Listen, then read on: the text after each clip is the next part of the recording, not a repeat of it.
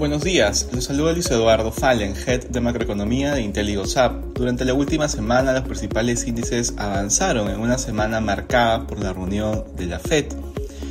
La Fed acordó por unanimidad mantener la tasa de referencia en 5.5% por tercera reunión consecutiva.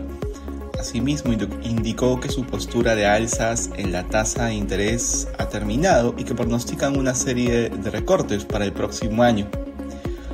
De hecho, eh, pronosticó una serie de tres recortes de 25 puntos básicos el próximo año.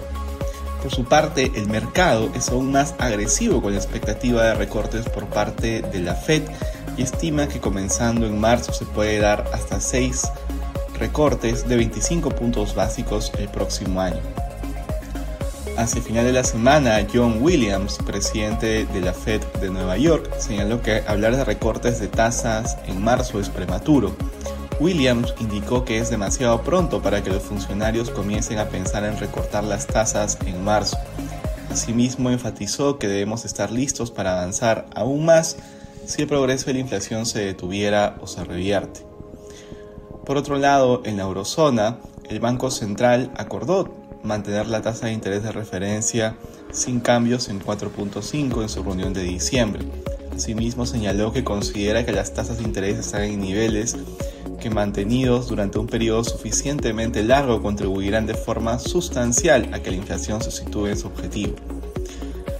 En la eurozona, por otro lado, según datos publicados por Eurostat, la producción industrial disminuyó 6.6% en octubre, sexta caída consecutiva. Asimismo, dicha entidad precisó que el resultado influyó principalmente en la menor producción de bienes de capital. También en la eurozona, S&P Global informó que preliminarmente el PMI manufacturero se ubicó en 44.2 puntos en diciembre, manteniéndose en zona contractiva. Asimismo, dicha entidad indicó que el PMI del sector servicios se ubicó en 48.1, situándose también en zona contractiva. En China, la Oficina Nacional de Estadísticas reportó que el índice de precios al consumidor cayó 0.5% interanual en noviembre, situándose en terreno deflacionario por tercera vez en el año. Finalmente, se informó también en China que el índice de producción industrial aumentó 6.6% interanual en noviembre. Asimismo, informó que las ventas minoristas aumentaron 10.1% en ese mismo mes.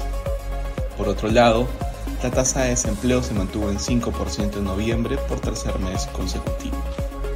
Gracias por escucharnos y si tuviera alguna consulta no dude en contactarnos.